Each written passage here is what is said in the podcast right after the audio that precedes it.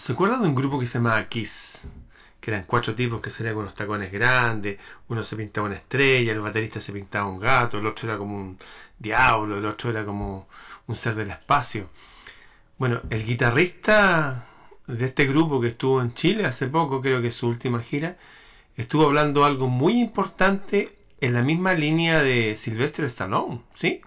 Sylvester, el de Rambo. ¿Se acuerdan que le conté que Rambo no está con esto de que tienen que incluir especialmente a personas de, del tercer género, como quieran llamarlo, no sé. Está todo muy extraño con este mundo LGTB o tantas siglas que se ponen. En fin, mucha gente ya está reconociendo que ya basten con la estupidez y los seres humanos no somos así. Somos hombre y mujer, los niños no tienen que elegir su sexo. Hay homosexuales y son bienvenidos a la sociedad. A muchos de ellos los admiramos porque son especialmente sensibles, tienen grandes talentos. Pero la gente desquiciada, hetero u homosexual, no las queremos. No queremos que ni heteros ni homosexuales se metan con los niños a confundirlos. Y esto en vez de hablarlo, no sé, tal vez usted en sus reuniones, o los grandes políticos, grandes comunicadores, Aquí un rockero está hablando esto. Veamos lo que dice eh, Paul Stanley, guitarrista de Kiss. Dice, desató una polémica al hablar de la identidad de género en los niños. Identidad de género en los niños. Yo tenía un sobrino que se decía que era robot y se hacía así. Y estaba un rato y se le pasaba después. ¿Mm? El músico consideró peligroso. Peligroso es peligroso que las infancias estén expuestas a estas ideas. Él no está con esas ideas. Igual que muchos de nosotros no estamos con esas ideas. De hecho, las combatimos. La identidad de género es un tema que continúa causando muchas controversias, sobre todo cuando se trata de los niños. Obvio, pues.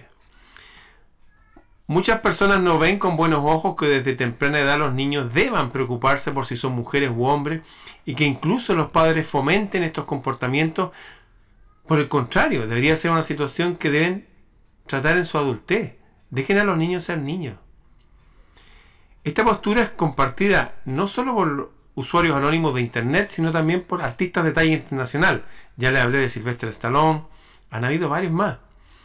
Tal es el caso del guitarrista y vocalista de Kiss, Paul Stanley. A propósito, si usted sabe de otros artistas, por favor comuníquemelo. Póngalo en los comentarios.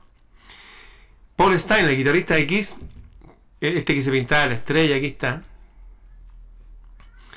Quien a través de su cuenta de Twitter compartió una comunicado donde reprueba la idea de que a los niños se les inculque la identidad de género, pues los define como una triste y peligrosa moda. Steinlein comenzó su comunicado asegurando que existe una diferencia muy importante, una diferencia muy importante entre aceptar la diferencia entre personas y fomentar comportamientos que confundan la infancia. Es distinto aceptar que las personas adultas, ya esta persona salió así, está bien. Pero que lo estén eh, fomentando en la niñez es muy distinto y muy peligroso. El músico además aseguró que uno de los mayores problemas es que los padres, los padres, como decía el salón, estas mamás hippie con su esposo que son unos peleles, esposos sí, no sé, afeminados, que dejan que las mamás hagan lo que quieran con los niños. No, basta de eso.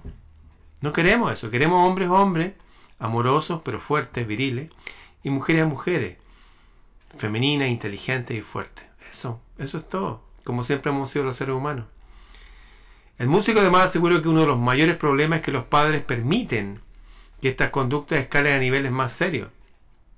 Aquí hay una minoría, minoría ruidosa e hipersensible que quiere que toda la mayoría silenciosa lo ponga como modelo a nuestros niños. ¿Tan loco?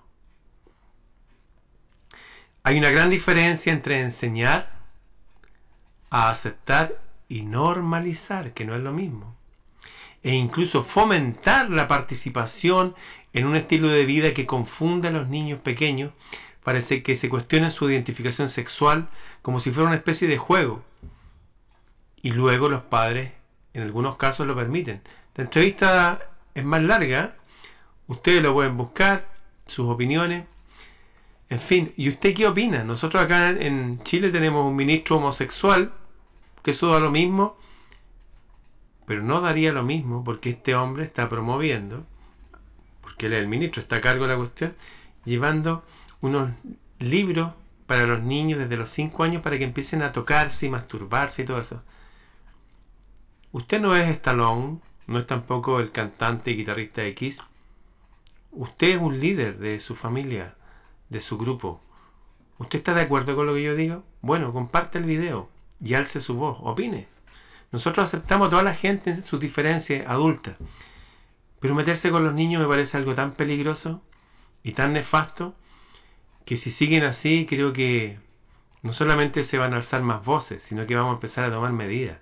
No podemos permitir que esto siga. Y los cabecillas de esto, en este momento, en el caso de la educación, son los ministros de educación. O los directores de programación en radio, televisión, cine. Así que eso, van a ser expuestos públicamente. Y van a ser sancionados. No pueden jugar con los niños. Recuerdo que en la antigüedad se hacían unos ritos raros con los niños. Estos ritos tienen miles de años, por eso desaparecen casi 10 millones de niños todos los años del planeta. De hecho, se sabe que quieren normalizar esta degeneración de los niños para que sus delitos que hacen con ellos sean permitidos incluso por la ley. Estamos frente a una élite degenerada. Esto ya lo denunciaron varios. Julian Assange con el caso Pizza Gates. Usted se acuerda de estos casos de estos, la isla Lolita, este señor Epstein, Jeffrey Epstein, casado con la hija de un millonario judío, de las comunicaciones, que ahora está supuestamente en la cárcel. Aquí hay una élite que tiene ritos, que hace ritos raros con los niños hace miles de años. Jesús se enfrentó a la gente que estaba, participaba en eso, que eran de su gente, era un movimiento terrorista, por así decirlo, un extremismo en la religión, y los denunció, le dijo, ojalá que les pusieran piedras de molino y los tiraran al océano. Aquí hay gente rara que viene por nuestros niños. ¿Y usted qué va a hacer? Si está de acuerdo, por lo menos comparte el video. El Sendero de los Guerreros Luminosos. 21 conferencias para estudiar con cuaderno y lápiz. El Sendero de los Guerreros Luminosos. Un resumen de los principales libros que hablan del tema y con comentarios y ejemplos adecuados para aprender. El Sendero de los Guerreros Luminosos. Son 21 discos, 21 archivos enviados a tu correo. Para adquirirlos, solamente escríbeme a freireramon.gmail.com El Sendero de los Guerreros Luminosos, una guía para estos tiempos turbulentos.